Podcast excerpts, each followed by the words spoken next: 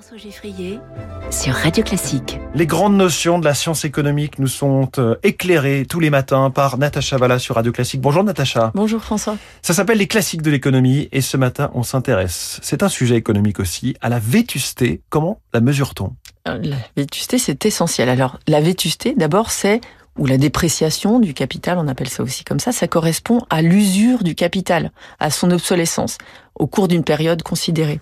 Et en fait, euh, c'est une notion qui a mis beaucoup de temps à être comprise par les gestionnaires. On avait, euh, dans les années 70, hein, déjà, on pensait, en fait, jusqu'au XXe siècle, dans la comptabilité, les entreprises, euh, essentiellement dans l'industrie, utilisaient une comptabilité dite de remplacement. C'est-à-dire que, comme on faisait dans les chemins de fer, on définissait les profits entre la différence très simplement entre les revenus et les dépenses. Et en fait, on incorporait les réparations et le renouvellement du stock de capital dans les dépenses. Donc en fait, aujourd'hui, c'est beaucoup plus sophistiqué comme concept et c'est beaucoup plus intrusif comme mmh. concept.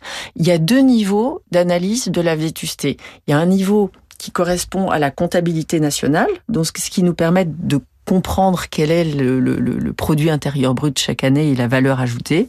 Donc dans cette comptabilité nationale, on parle pour, de, de, pour, pour la vétusté de consommation de capital fixe.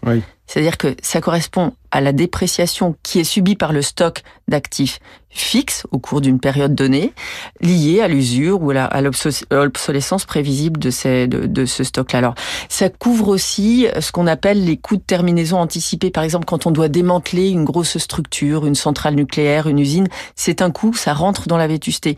Quand on doit assainir un terrain qui a été pollué, ça rentre dans la vétusté. Alors, il faut pour cela, on utilise ce concept-là pour distinguer la valeur brute de la valeur nette des investissements. C'est une, une, une, distinction essentielle. Et on verra tout à l'heure qu'en fait, quand on prend en compte l'investissement lié à la vétusté, ben, in fine, en France en particulier, on investit pour accroître le stock de capital, pas mmh. de capital, finalement, pas tant que ça. Et la deuxième dimension de calcul de la vétusté, c'est les entrepreneurs et les, les entreprises, les comptables le connaissent très bien dans la comptabilité financière de l'entreprise, on parle de l'amortissement. Alors là, on constate les pertes, qui sont subies par les immobilisations d'entreprises avec la dépréciation, l'usage et le temps. On, la valeur des machines qui baisse au fur et à mesure. Qui baisse au fur et à mesure. Alors on peut le faire de différentes manières. On peut le faire de façon linéaire. Ça perd tant chaque année.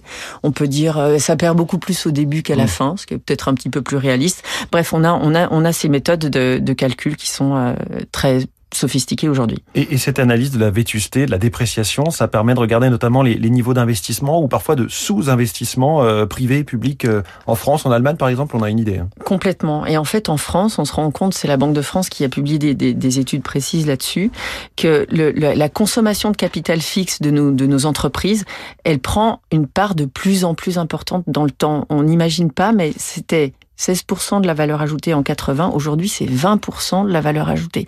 Un cinquième de ce qu'on produit, c'est utilisé dans l'économie de façon générale, c'est utilisé pour remplacer ce qui devient vieux. Donc c'est vraiment beaucoup. Pour le secteur public, c'est encore pire. En fait, on se rend compte que dans le secteur public, ce qu'on appelle la fameuse formation brute de capital fixe, donc grosso modo l'investissement, c'est à peu près 4, 4,5% du PIB. En tout cas, en 2019, c'était ça. Et quand on prend en compte les sommes d'argent nécessaires à la au remplacement du stock de capital, il nous reste 0,4, 0,5% d'investissement. Donc, vrai investissement nouveau, on va dire. Ça fait, voilà, ça fait une réelle différence et ça nous permet aussi de comprendre pourquoi on n'est pas finalement capable d'accumuler des stocks de, de capital nouveau et, et, et, pourquoi il faut aussi être capable de mobiliser l'épargne dont on dispose pour avoir des investissements qui certes servent à entretenir l'existant, mais qui aussi permettent de développer un stock de capital nouveau. Et ça, ça a une dimension nouvelle aussi avec évidemment la transition climatique et le fait qu'on aura pas mal d'actifs, mmh. des stocks de capital qui seront obsolètes quasiment d'un coup. Oui, si on décide d'arrêter les centrales à charbon, tout d'un coup ça s'arrête. Et j'imagine que je parlais des machines euh, tout à l'heure, sauf qu'aujourd'hui on est de plus en plus sur du numérique. Comment est-ce qu'on peut mesurer tout ça Absolument. Alors la question du numérique, ça, ça complexifie encore la donne parce que pourquoi? Est-ce qu'on est capable de dire un logiciel quelle sera sa durée de vie? Est-ce que je le garde un an? Est-ce que je le garde trois ans? Est-ce qu'Apple ne, ne me mène pas un petit peu en bateau hmm. en disant voilà c'est déjà obsolète alors que ça ne l'est pas? Donc l'accélération de l'obsolescence, elle devient beaucoup plus prégnante pour des biens intangible pour ce type de, de pour la technologie. Donc c'est un peu un, compromis à faire entre la mise à jour de ce stock-là et puis et puis le coût euh, in fine pour l'entreprise et pour le ménage.